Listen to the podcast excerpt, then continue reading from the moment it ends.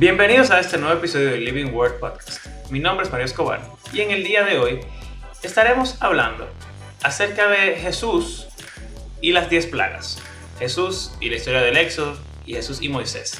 Como toda la Biblia, y especialmente esto que estamos leyendo, es una historia unificada que apunta a Jesús. Yo creo que yo robé esa, frase de, algún sitio. Sí. Aquí vamos. Me suena familiar.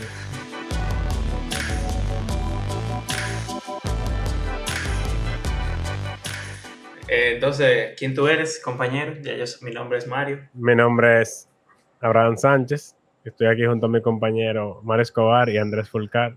Ok. En espíritu.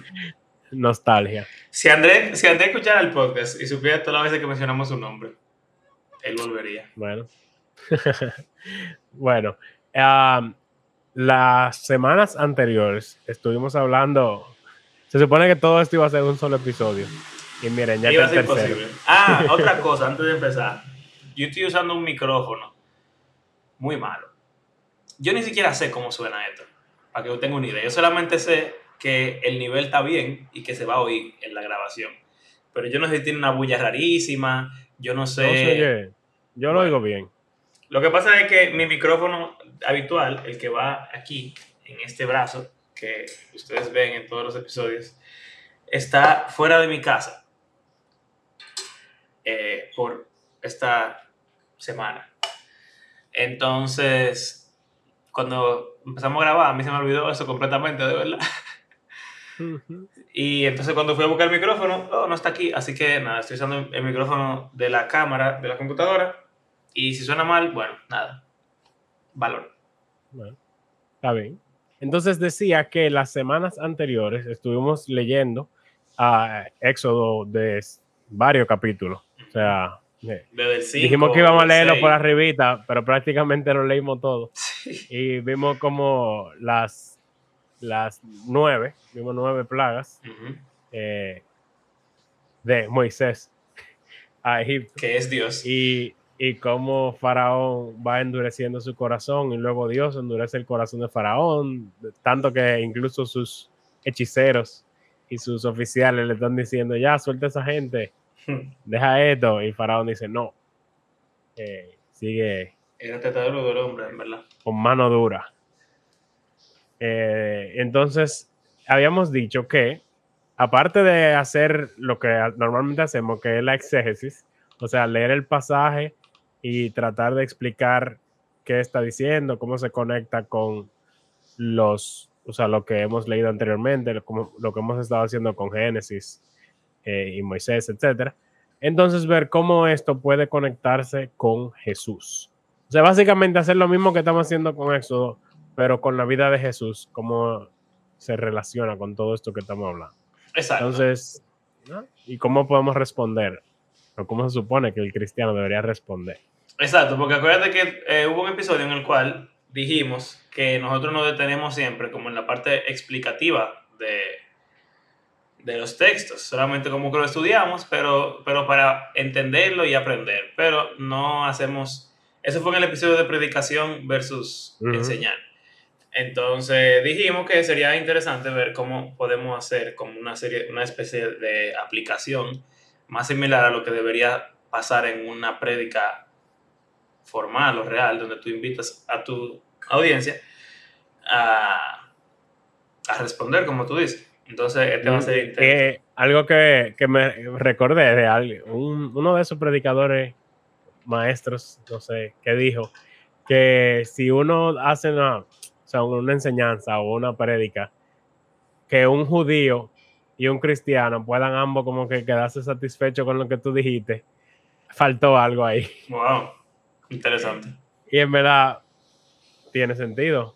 Como que si si al judío le gusta lo que tú dijiste, es porque tú no metiste a Jesús ni al cristianismo en cierto modo. Bueno, quizás no, quizá no, en el 100% de las ocasiones, pero. No, es una exageración. creo que sí tiene sentido. Exacto.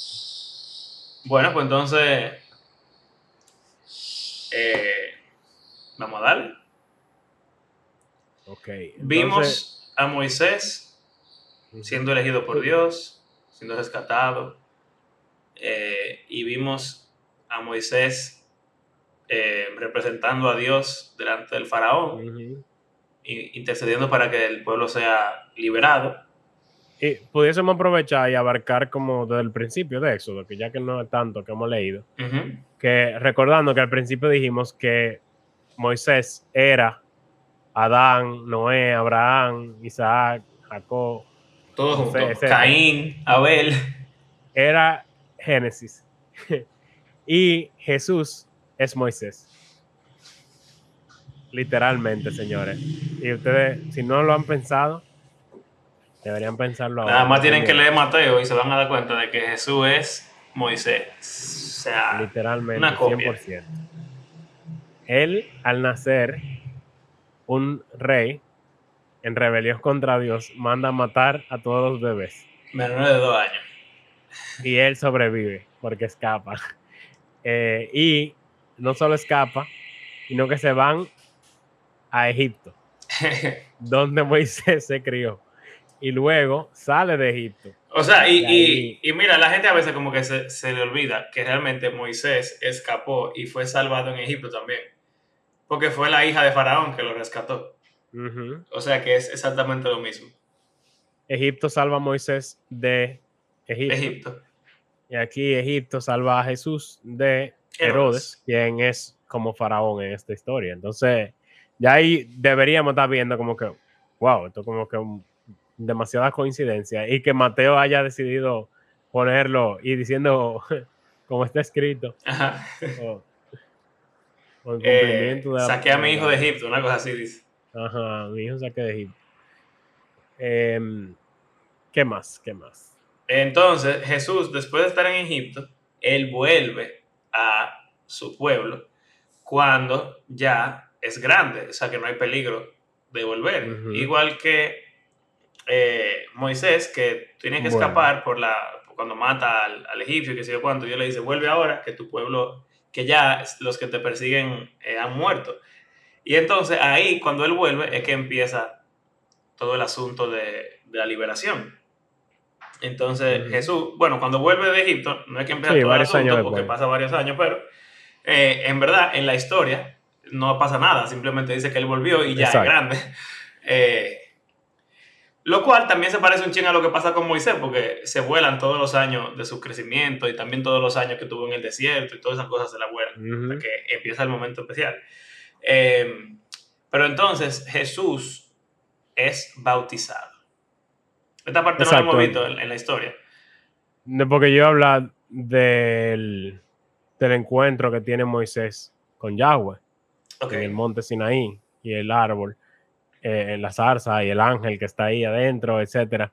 Entonces, yo también estaba pensando en el bautismo, aunque sí, hay una parte que todavía no hemos llegado en Éxodo, Ujú. pero quizá está relacionado. Porque, Bueno, sí, en el sentido de ser llamado eh, y de ver como la gloria de Dios, porque la, el ángel de Jehová que le aparece a Moisés pudiera ser muy similar a la idea de la voz que baja del cielo y la paloma, que es el Espíritu Santo que se posa sobre Jesús. Cuando él es lleno del Espíritu Santo, ahí es que él comienza a hacer milagros. Ujú. O sea que con eso que yo le iba a conectar, de que al él ser ungido con el Espíritu Santo, él comienza a hacer obra milagrosa, así como Moisés que hacía obra milagrosa. Sí, Jesús no hace milagro antes de su bautismo. Y eso es interesante. interesante. Y hay gente que quizá no piensa en eso. Y bueno, me acuerdo del mismo Andrés, otra Sí. vez mencionándolo, hablando de que, de que Jesús, que se imagina a Jesús cuando bebé haciendo flotar las cosas, y qué sé yo. Eh, eh, exacto, o Jack Jack, de los tú increíbles. sabes que en, en verdad Jesús lee ese pasaje cuando va a empezar su ministerio público. El Espíritu del Señor está sobre mí por cuando me ha ungido. Y lo, lo ungió para declarar libertad a los oprimidos y, Exacto. y eso es lo que Moisés hace. O sea, el Señor lo unge y lo, lo empodera de su espíritu para poder hacer milagros y señales, pero es con el objetivo de poder librar y rescatar a su pueblo y de enseñarles el año favorable del Señor, que es lo que Jesús Exacto. va a hacer, un nuevo éxodo básicamente. Ahora, Moisés usa su poder violentamente contra los enemigos de- del Señor. Sin embargo, Jesús nunca usó su poder, eh, o sea, sus, nunca No, hace nada Solamente que le haga daño. Bueno, vamos a decir que lo único que yo creo que le hace daño a La alguien- higuera. No, porque esa higuera no daba fruto. Como Ah, quiera. ok. Bueno, quizás sombra, pero. eh, pero a lo, lo de los cerdos, hay un Oh, daño ya. económico, en verdad, a, a esa Sí. gente de esa región que ni siquiera eran judíos, Sí. lo cual es interesante. Bueno, pero Y siempre me pregunto por qué pasó. no es como un castigo realmente. No, no. un castigo. Como Pero lo que digo, como la única cosa como que Jesús hace que, que causa daños, bueno, claro, aparte de cuando él entra en el templo. Eh, es verdad, es verdad. Pero ahí él no usó poderes, simplemente fue. Exacto, eh, estaba quillado ya. la fuerza.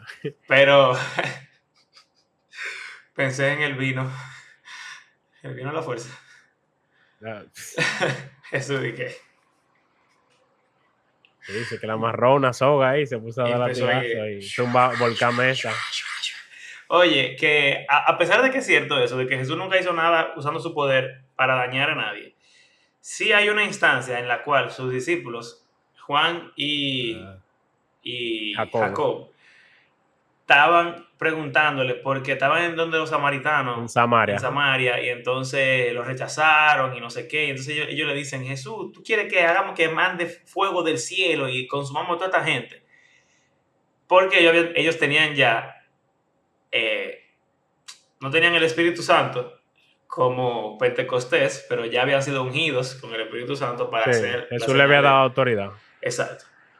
Entonces, como dicen, yo no sé, yo no sé qué tan real sea eso, en verdad, pero lo voy a repetir simplemente porque el espíritu no estaba dentro de ellos, pero sí estaba sobre ellos. Ok. Está bien. Bueno, O vamos a decir que, que ellos tenían del que Jesús tenía, exacto. no el, no el de ellos adentro. Bueno, nada, el punto es que ellos tenían poder para hacer señales, para hacer milagros y para hacer todas las cosas similares a las que Moisés hizo en Egipto, porque eso fue lo que Jesús le dijo a ellos. Y entonces ellos le dicen, ah, pues vamos a mandar fuego del cielo aquí como Moisés, ¡guau! Y Elías. Y Elías ¿Verdad también. que- Entonces Jesús le dice que no. Pero él le dice que es porque ellos no entienden como el momento en el que están. Que el Hijo del Hombre no vino a condenar. Entonces, hay una diferencia importante ahí entre Jesús y Moisés. Y es que Moisés estaba en ese momento en una doble misión de rescate y condenación. Y eran cosas físicas, ambas. O sea, era de la vida. No eran cosas espirituales. A mí no me gusta mucho esa diferencia, Sí. pero creo que es válida en realidad. No, y completamente. Porque ¿de qué se tratan las diez plagas? Es que el pueblo de Israel es esclavo de Faraón. ¿Y qué hace Moisés? Moisés viene a liberarlos de la esclavitud. Exacto. ¿A través de qué? A través de muerte y destrucción de Egipto. O sea, él utiliza la muerte y la destrucción a los enemigos para que liberen a Israel. Jesús viene y como gran parte de su misión eh, traer libertad también. Sí. Ahí va esa parte que tú hablas de espiritual. Exacto, porque lo que pasa es que Jesús también trajo condenación, Claro. pero espiritual. Y él, y él juzgó y él, y él, o sea, sí, él le decía pero hablando, gente. o sea, esa es la parte que él no hace como, como que él no le trae lepra a, a los fariseos. Ey, eso hubiese sido interesante. Sí. Y, pero- y también considerando, como, ¿te acuerdas que hablamos de, de que eh, las plagas de, de Egipto fueron como el diluvio? O sea, Dios estaba Ujú. decreando, destruyendo el orden que él había hecho. Y Jesús no hace eso en su ministerio terrenal aquí, sino que él simplemente está, como tú dices, predicando, hablando. Pero lo que pasa es que Jesús es una historia en dos partes. Entonces, eh, o sea, él, él mismo dice que él va a volver y que va a llegar a traer juicio. Y No solo eso, que ya pasó ese juicio. O sea, las 10 plagas le cayeron a Jerusalén. Y a esos fariseos que él no le dio lepra en su momento. Esos gente, esos sacerdotes que lo mataron. Toda esa gente que, eh, todos los judíos que no lo recibieron, literalmente les llegó su- sus plagas. Claro. En el año 70, después de Cristo, eh, después de varias eh, revueltas por los judíos, Roma viene y sitia Jerusalén y la destruye otra vez. O sea, así como cuando en el exilio Vino Ujú. Roma y acabó con Jerusalén, destruyó el templo, destruyó todo y volvieron a irse al exilio los judíos. O sea que él se lo dijo, él se lo advirtió. Ustedes me rechazan a mí, le viene. Exacto. Sí, ese- también, es verdad. ese- y ahí le vino. Es Él no lo hizo en su, o sea, como él, eh, vamos a decir, sí fue él, pero no, Sí, sí, no o sea, estaba vivo. no fue, Eh, no no durante fue su ministerio. Moisés Mode, pero Exacto. fue una, eh, una profecía de algo que él dijo que iba a pasar Ujú. y pasó realmente en la destrucción de Jerusalén y todo eso.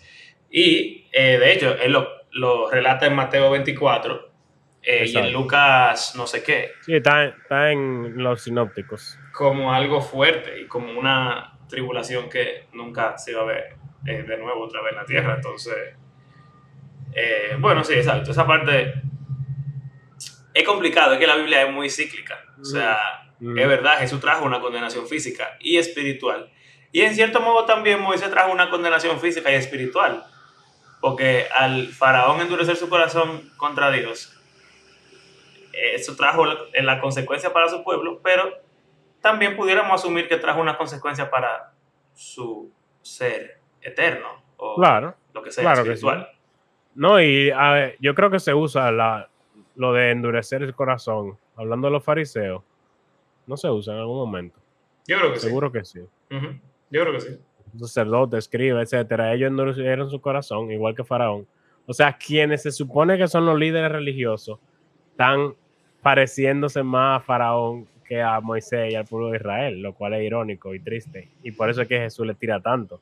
Sí. Ustedes, quienes se supone que son los líderes, los pastores, lo que están, lo que el Señor dejó a cargo, son los siervos infieles que no hacen nada con el talento que se les dejó. Y por lo tanto, No vienen a la boda, le van a quitar no vienen vida. a la boda, no vienen a la boda cuando se lo invita. Eh, me vieron desnudo, me vieron hambriento, no me, No me cubrieron, Me ni- ni alimentaron, no me alimentaron, ni cubrieron. nada de eso. Exacto. Eh, sí, en verdad, e- es muy heavy, es muy heavy en verdad lo que, lo que pasa, todo lo que pasa con Jesús en su ministerio y, y lo que, incluso también lo que pasa con la iglesia. Mira que en Hebreos se hace una, como una alegoría del éxodo con, con la vida del creyente de que. Jesús nos libró del mundo, básicamente, y ahora estamos de camino a la ciudad celestial, a la Nueva Jerusalén, a la nueva Exacto. creación. Y y creo que Pedro dice que somos peregrinos. Exacto. Entonces, sí, yo, yo hablo de eso. Eh, Bueno, ¿qué te iba a decir?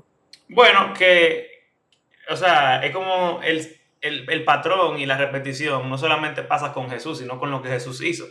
Nosotros pudiéramos ser como ese pueblo de Israel que estaba cautivo.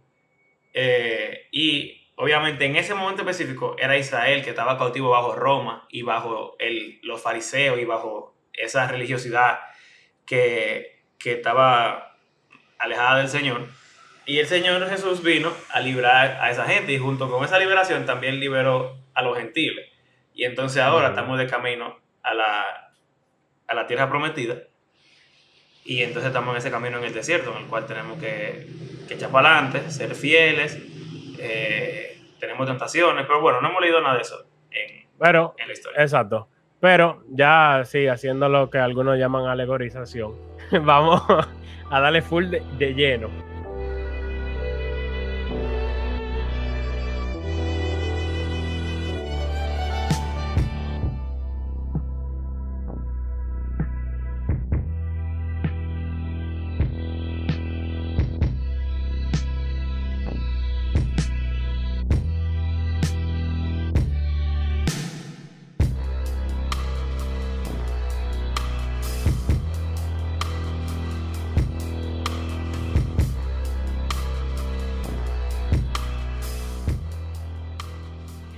¿Quién, ¿quién es Faraón? ¿Y quién, o sea, cuál es la esclavitud? Como tú mismo estabas diciendo, la, quien está esclavi, esclavizado no es solo el pueblo de Israel, sino que la humanidad completa.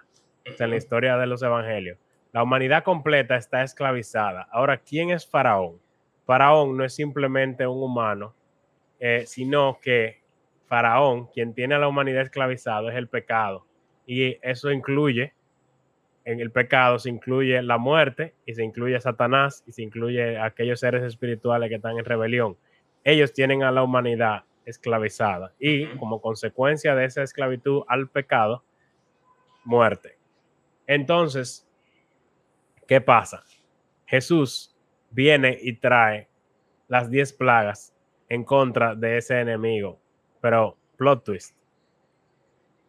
Jesús no es quien ataca al enemigo, sino que él deja que el enemigo lo ataque a él y lo mate. O sea, la consecuencia del pecado lo que las plagas de Egipto, en vez de caerle a Faraón, le caen a Moisés. Ok. A Jesús. Y así, tipo Aslan, en la crónica de Narnia, eh, Jesús resucita, o sea, él es inocente. Eh, y él vence la muerte, vence el pecado, vence esa esclavitud que tiene el ser humano hacia el pecado para ofrecer libertad a aquellos que sí, que creen. ¿Y, si, y si cogemos la alegoría y la echamos un chima para atrás en la cronología? ¿Cómo así? Y decimos que el momento en el cual Jesús sufrió no fueron la plaga, sino que fue el faraón cuando quiso matar a Moisés de bebé. Mm. Y entonces lo metieron en las aguas. ¿Sabes que las aguas en el bautizo de muerte, sepultura, sí, la muerte, y, sepultura. y resurrección? Entonces, en cierto modo, Moisés entró en las aguas muriendo y fue resucitado. Y entonces, luego de ser resucitado, se convirtió en príncipe y usó ese poder y también obviamente el poder que Dios le dio para liberar al pueblo. Quizá ahí la alegoría también, también funciona. O sea, funciona igual. Simplemente que... Sí, es, como ese contraste. Ese contraste de en vez de él atacar directamente, el de que lo ataquen a él.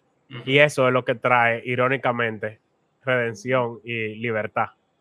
Es extraño, como, eh, como dice en Battle Project, algo de cabeza, al revés. Algo al revés. Y pasa, con, por ejemplo, con, con, José. José es, la primera vez que ese, como ese patrón se da a la perfección. Alguien que es, se repite con Moisés de diferentes formas, pero con José pasa que él es humillado y vendido por sus hermanos y ese, ese sacrificio, esa muerte, ese, ese abuso que él recibió, como dice en Génesis, Dios lo usó para dar vida a muchos. Entonces se, se invirtió eh, lo que el mal que, que, había planeado y que se había hecho se convirtió en bien para los demás. Entonces, de la mayor humillación a la exaltación mayor casi.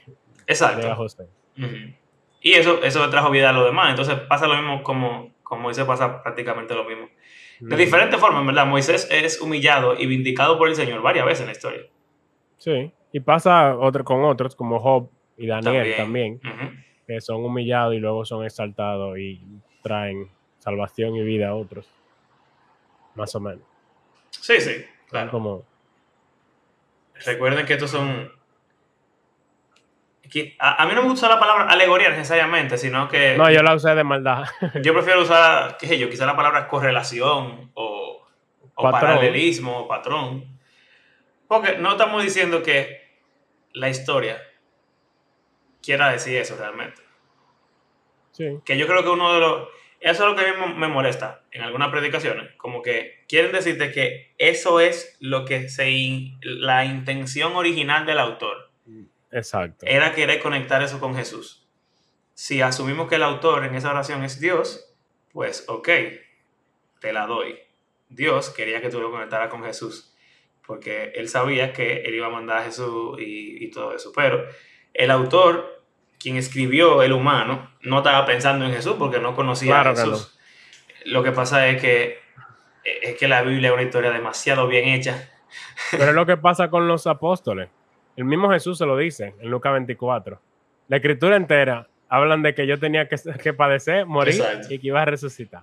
Y él le dice que le abrió la mente para entender las escrituras. Y cuando vemos cómo ellos hablan del Antiguo Testamento, que es lo que tú dices, cuando leemos a alguien del Nuevo Testamento citando el Antiguo Testamento, decimos, ah, eso es lo que significa ese pasaje desde siempre. Eso fue lo que siempre significó. Pero cualquier otra Pero- gente sensata diría, ¿qué rayo es lo que está diciendo este hombre? Se está inventando esto porque no tiene nada que ver.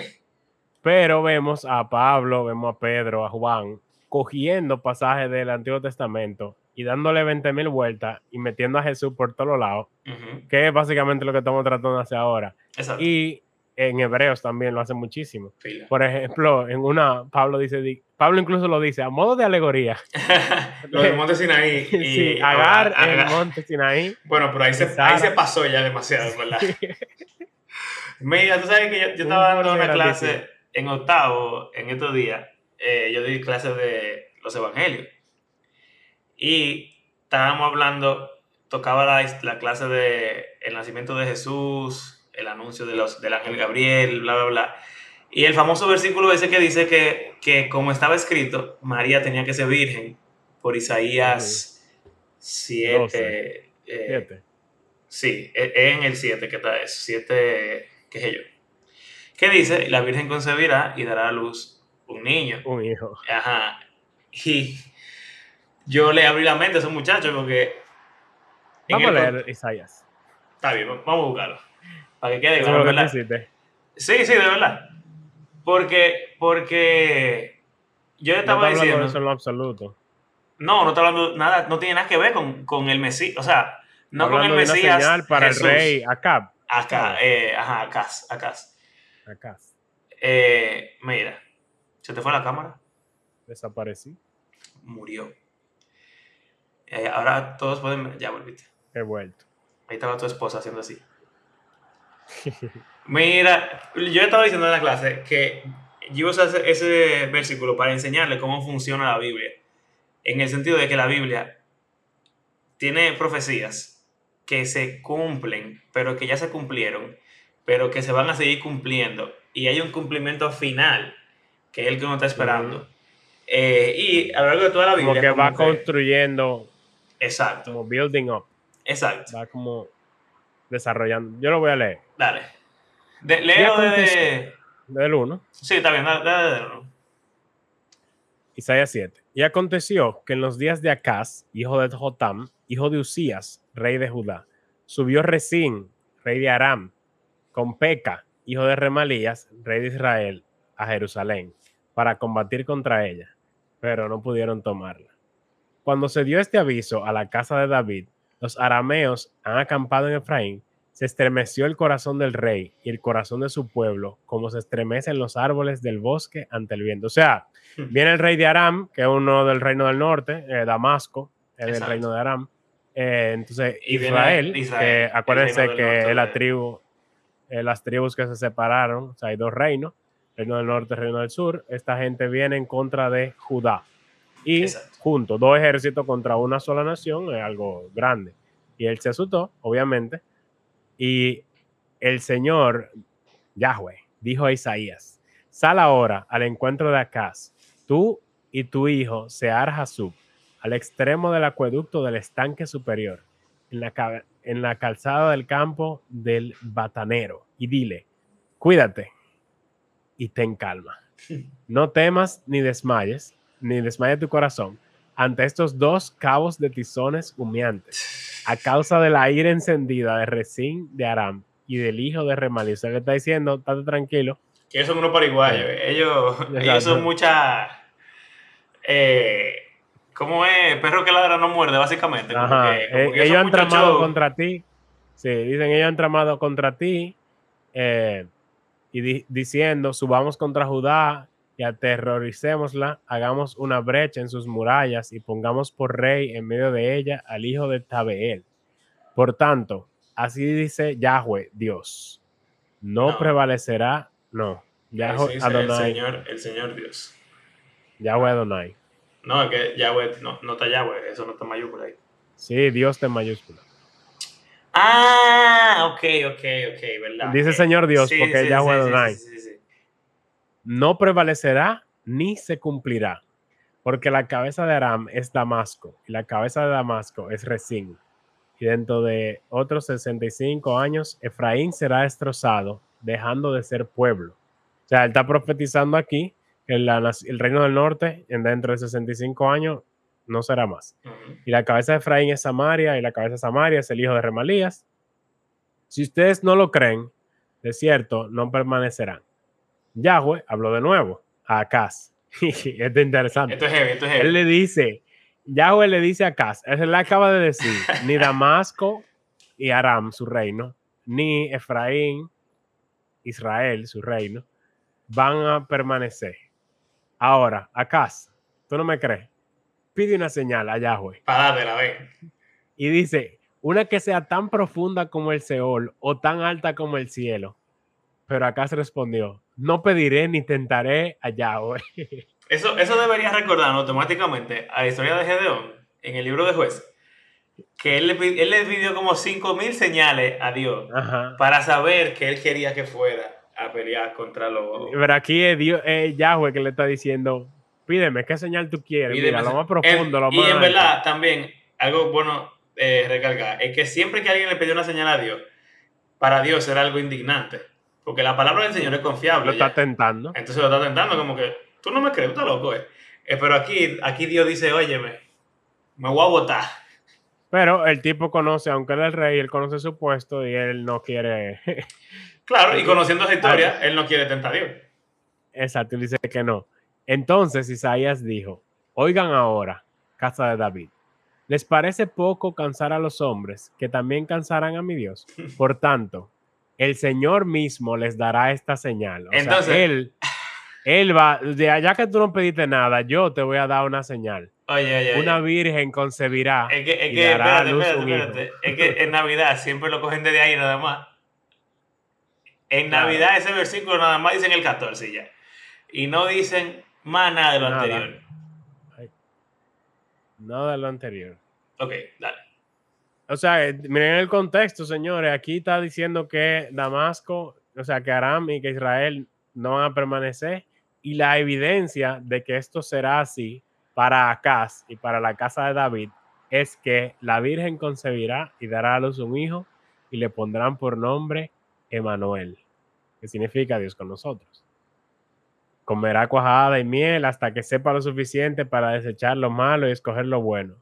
Porque antes que el niño sepa desechar lo malo y escoger lo bueno, aquí se conecta eso con Génesis 1, diferencia entre el, bueno, Génesis 3, lo bueno y lo malo, será abandonada la tierra cuyos dos reyes tú temes. O sea, está diciendo aquí que ese niño, que es la señal que van a ser de una virgen, será antes de que ese niño sepa distinguir entre bueno y malo, ni Israel ni Aram van a ser naciones.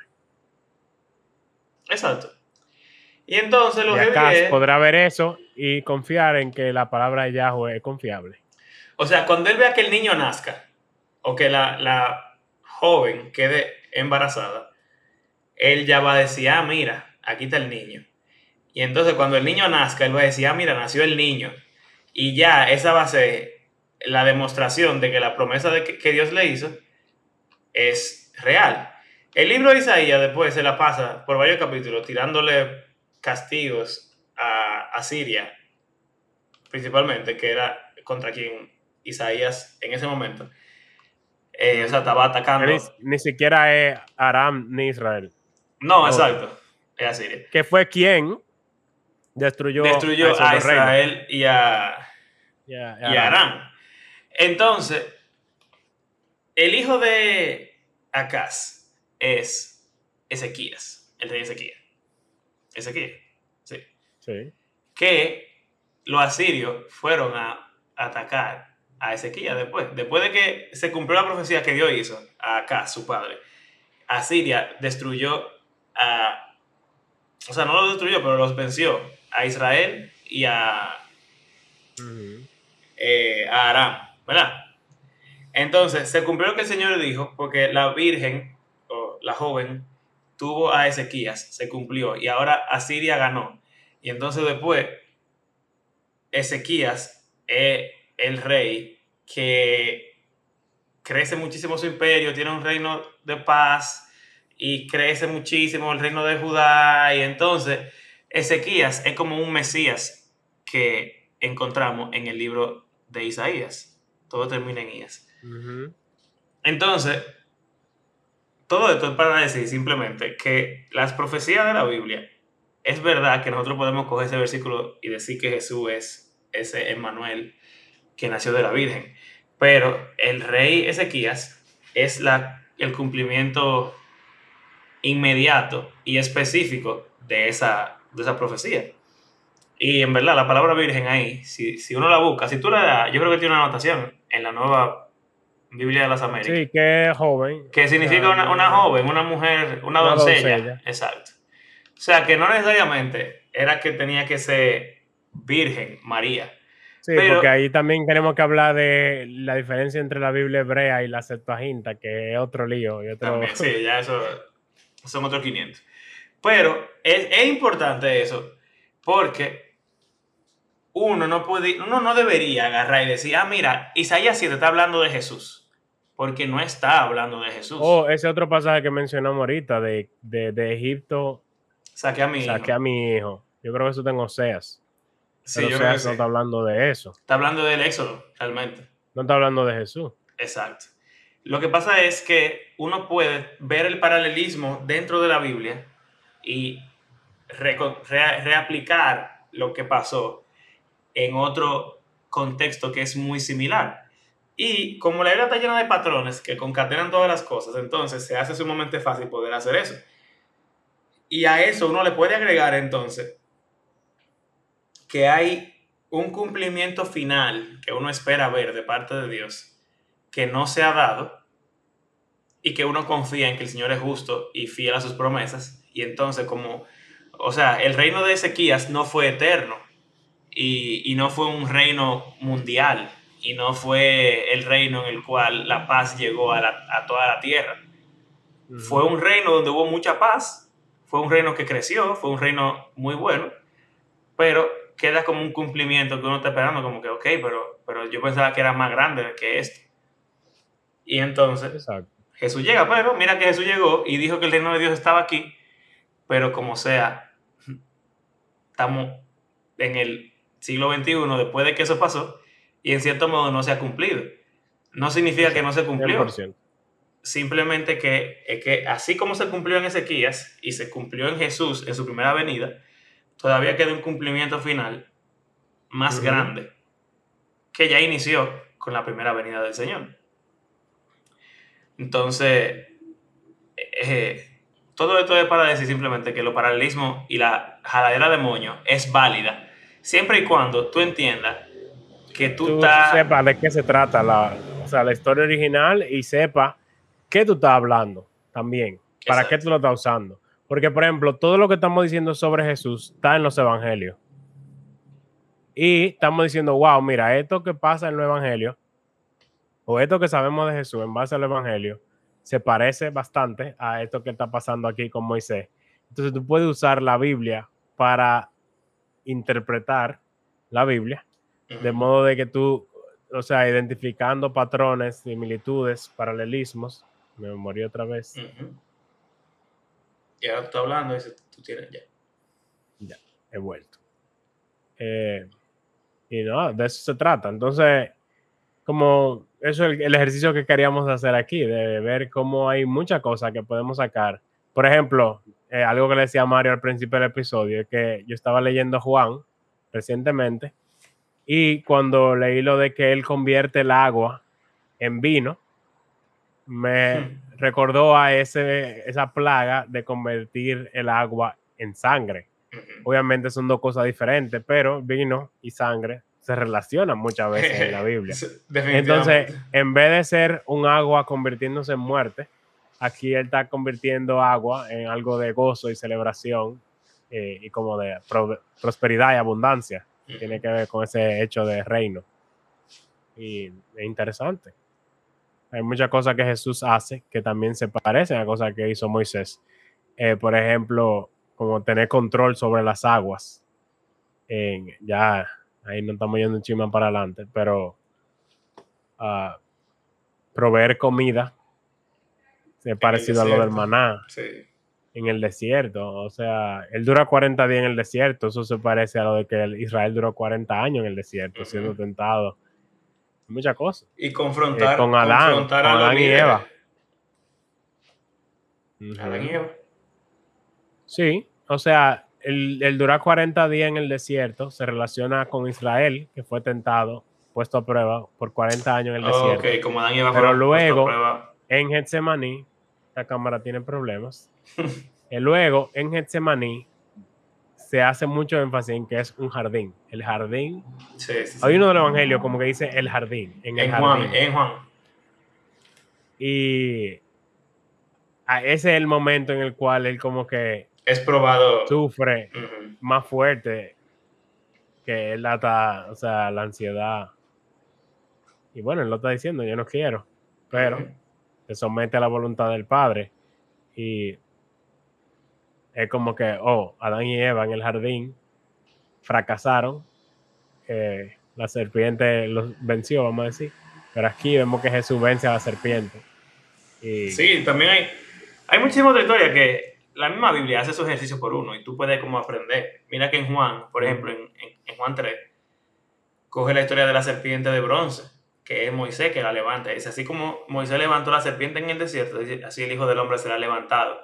Y todo aquel que vea o que veía a la serpiente era sanado y cualquiera que vea al Hijo del Hombre con fe, levantado en la cruz, también va a ser salvado. Entonces, son cosas que uno puede verlas, como los apóstoles están reinterpretando, si se pudiera decir, la Biblia.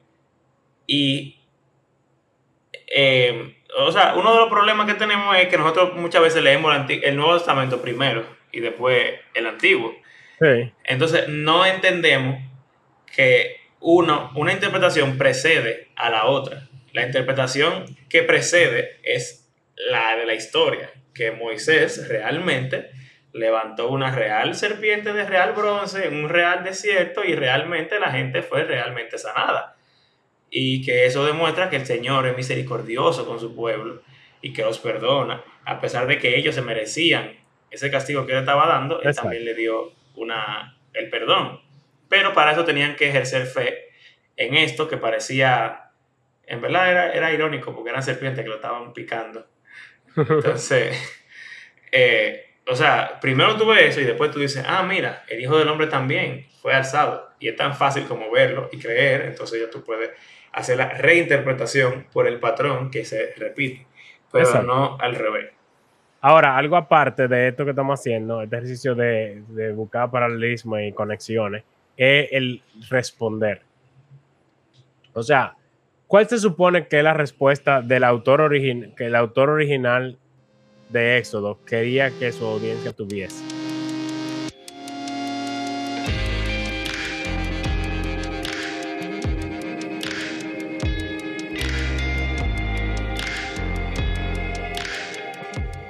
Y yo creo que lo dice.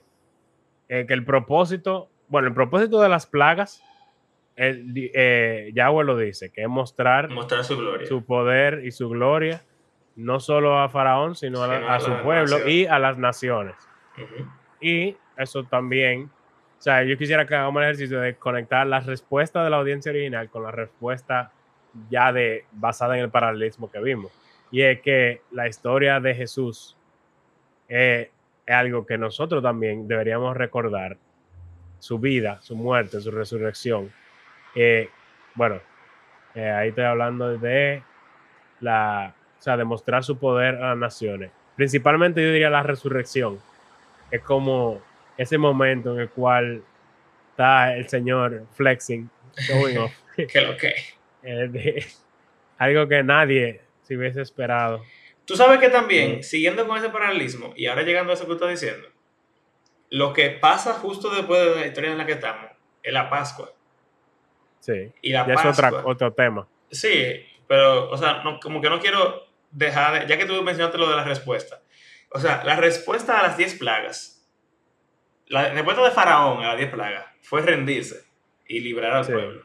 Aunque después se endureció otra vez, pero vamos a dejarlo de ahí. Y eso trajo la, liber- la libertad del pueblo.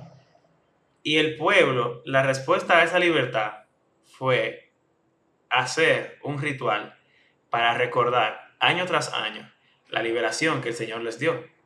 Exactamente. Y compartiendo el vino, el pan sin levadura y el cordero pascual, ellos recordaban lo que el Señor hizo por ellos para librarlo de las garras del faraón.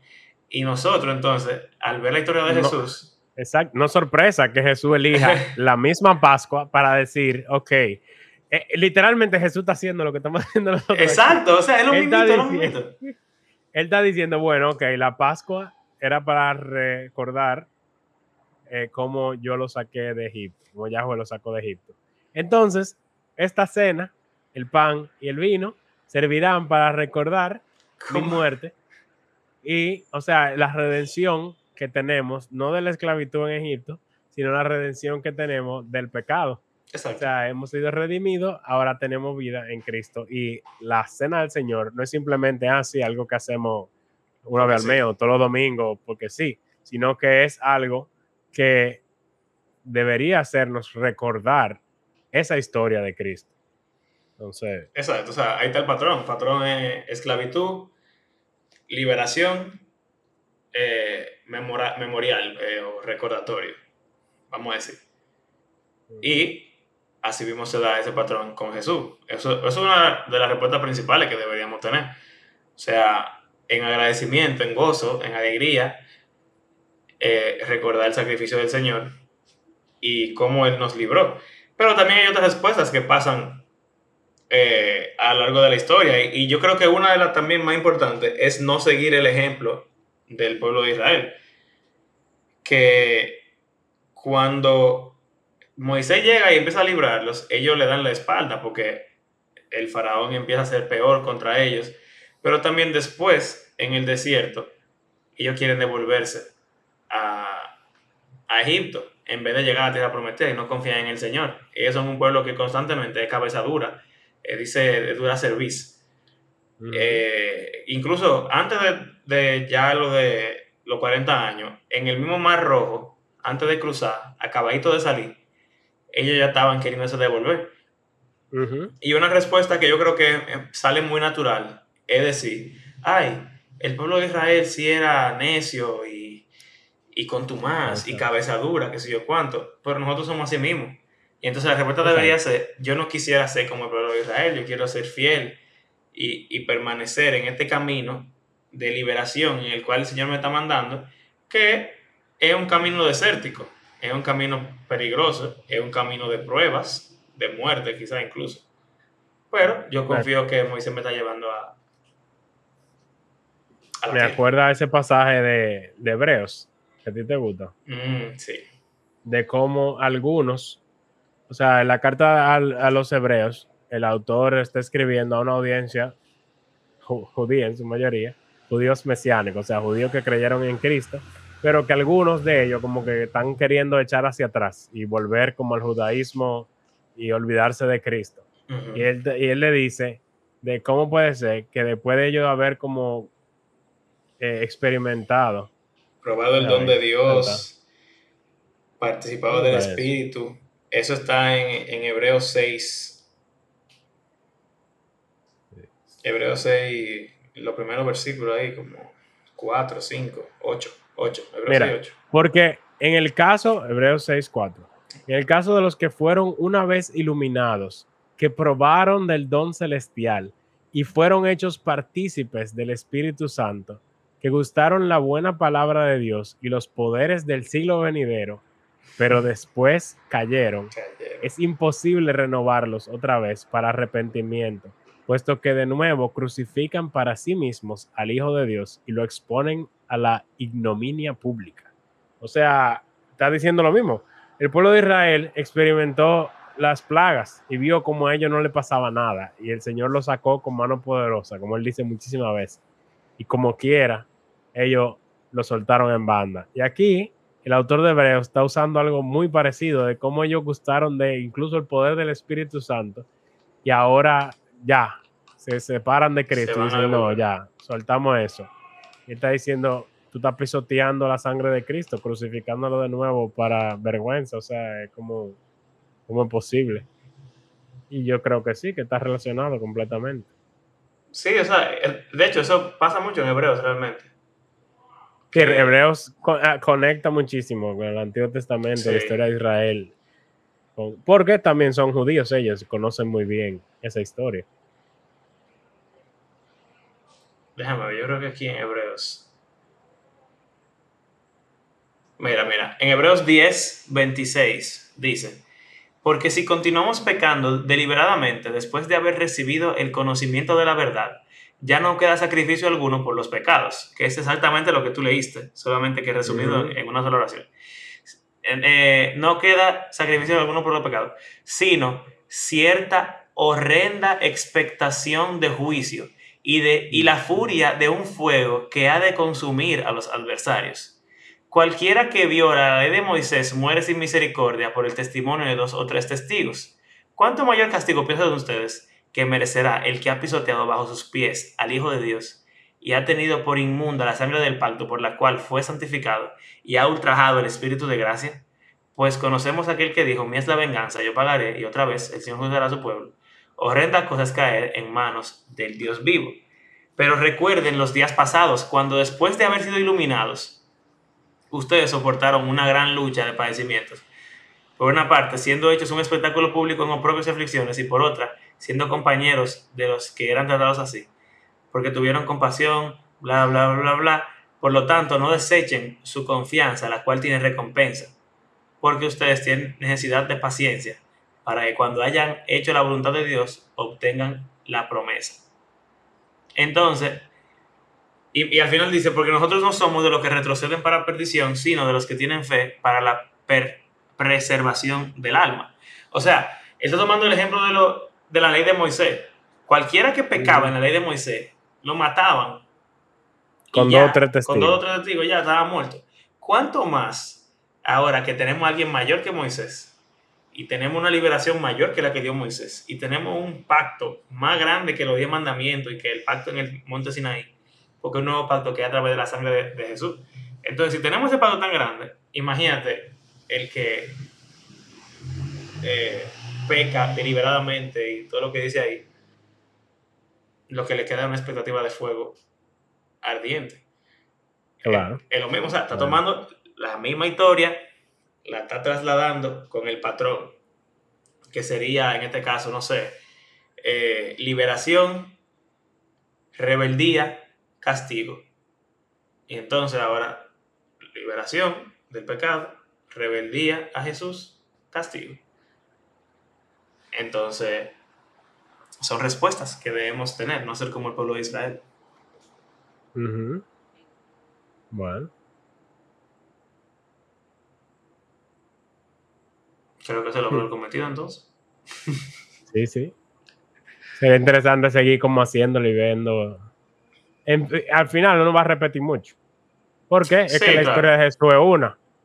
Y tiene forma diferente de la cual conectarse. Por ejemplo, hasta algo súper pequeño como los encuentros en pozos y como Jesús también tuvo su encuentro en un pozo. así como eh, el siervo de Abraham con la esposa de Isaac y Jacob y Moisés, así mismo Jesús se encuentra en el mismo pozo.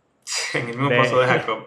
De Jacob con una mujer samaritana y se habla, se habla de marido y cosas, o sea, como que está relacionado. Sí. Pero también con concepto de agua de vida y como que en muchas cosas. Sí. Los evangelios están como, como, bueno, me gusta como, como dicen en Bible Project, eh, su serie de temas bíblicos. Y dicen como que a lo largo de la historia de la Biblia hay muchos como hilos de muchos temas diferentes que se van desarrollando. Pero no es sorpresa, si la Biblia entera apunta a Jesús, que todos esos hilos se unen y se entrelazan en la vida, muerte y resurrección de Jesús. Y ahí encuentran como su, su clímax, todos ellos. O sea, todos los temas de la Biblia que se van desarrollando tienen que estar relacionados con Jesús porque de eso es que se trata. Mira, te voy, te voy a enseñar esto. Yo, yo, pudiera compartir esa pantalla para que, para que la audiencia la pudiera ver. Yo no sé. Puede ser. Déjame ver. Ya, tenemos que terminar. Con esto vamos a terminar. Lo voy a poner aquí abajo. Lo que solo están oyendo no lo van a poder ver. Está bien, pero vamos a explicar lo que es. Es difícil explicar lo que es, ¿verdad? pero lo intentaremos. Ok, eh, vamos a darle a compartir pantalla. Your entire screen, screen 2, share. Ok, tú lo puedes ver. Sí, ¿qué es eso? Mira, Jordan Peterson es un, Psicólogo. sí, es un psicólogo que él parece que él está como que acercándose al Señor, pero él no es cristiano, tengo entendido, todavía no se ha convertido. Pero él tiene una serie de charlas acerca de la Biblia, muy interesantes, de una perspectiva muy eh, psicológica y sociológica, y es bien interesante, ¿verdad? Y él en una, una de esas presentaciones puso ese cuadro, esa, ese diagrama, no sé lo que es eso, La gráfica. esa gráfica. Esas son todas las conexiones de la Biblia. Cada arco, cada línea, representa un, una conexión, una referencia cruzada, una palabra o frase o tema o patrón que sucede en el momento inicial y que se pasa al segundo momento. Por ejemplo, tú puedes ver que al principio en Génesis eh, sale algo y llega hasta el final en Apocalipsis. Sí. Y yo voy a decir fácilmente, Dios creó el El cielo y la árbol de tierra, la vida, por ejemplo. por ejemplo, el árbol de la vida, o Dios creó el cielo y la tierra, y entonces nuevo cielo y nueva tierra. Ya eso es, uh, do- ya hay dos conexiones ahí, árbol de la vida y cielo y tierra. Y, o sea, eso está lleno de, se parece como a la aurora boreal, Un arco iris. es como un pero- arco iris rarísimo. Son tantas líneas, es, casi- es- es prácticamente incontable la cantidad de líneas que se conectan. Y en verdad, la Biblia es una conexión full. Y eso hace realmente que el mensaje de la Biblia sea muy unificado, como tú dices, o sea, como que uno va a repetir siempre lo mismo. Solamente que se ve de diferentes puntos de vista, de diferentes maneras, de diferentes imágenes, con diferentes patrones, eh, en diferentes personajes. Y eso es bueno también en el sentido de que te ayuda a poder como conectarte con ella en diferentes Sí. niveles. Y uno como y que puede aprender rápido, porque como si uno, desde que uno se da cuenta de que todo es- está relacionado y es parecido, eso te ayuda como a entender cada historia nueva que tú veas y conectarla con las anteriores. Y cuando tú vuelves y leas las anteriores, ya tú estás acordándote de esa otra que tú leíste y como Exacto. que va enriqueciéndose cada vez más. Por eso que la Biblia no es un libro que uno lee una sola vez y ya Exacto. sino que cada vez que tú lo lees, tú ves como que, wow, mira, esto está conectado con aquello y lo otro, y, o sea, chulísimo. Y que nunca se acaba. O sea, nunca se acaba. Nunca. Yo diría que esa es como la mayor evidencia de que no es un libro cualquiera hecho por hombre Normal, sino sí. que hay, hay un trabajo hecho Hay ahí un trabajo que, extraordinario. que ningún libro tiene. Sí. Bueno, pues conexiones en la Biblia entre específicamente Jesús y Moisés y las plagas y el éxodo y cómo responder a la historia hasta ahora. Bien ahí. Así es. Nada, pues, señor eh, cerrador, por favor, complázcanos con el cierre de este episodio. Está bien. Gracias por acompañarnos en este episodio. Y recuerden que creemos que la Biblia está viva y que tiene el poder para transformar la vida de sus lectores y de todo el mundo. Um, gracias por hacer de este podcast parte de su rutina semanal. Y si quiere apoyarnos, recuerde, sé que lo hice en otro orden, pero de usar nuestras eh, plataformas de PayPal o de Patreon eh, o simplemente compartir con eh, otras personas por WhatsApp, por Instagram, por donde sea. Vi el otro día a alguien que lo compartió por Instagram que estaba escuchando el podcast y yo digo, wow, Sí. eh, gracias. En el Spotify Rewind del año. Sí, sí, alguien le salió que será su top podcast. Su- Yo, Ey, wow. estamos duros, estamos duros. o esa persona no oye podcast. Nada más no oye a nosotros. Sí. Pero es algo como, wow. Nunca ¿Verdad, sí? no hubiésemos imaginado eso, en verdad. En verdad sí. Así que gracias. Y bueno, hasta la próxima. Adiós.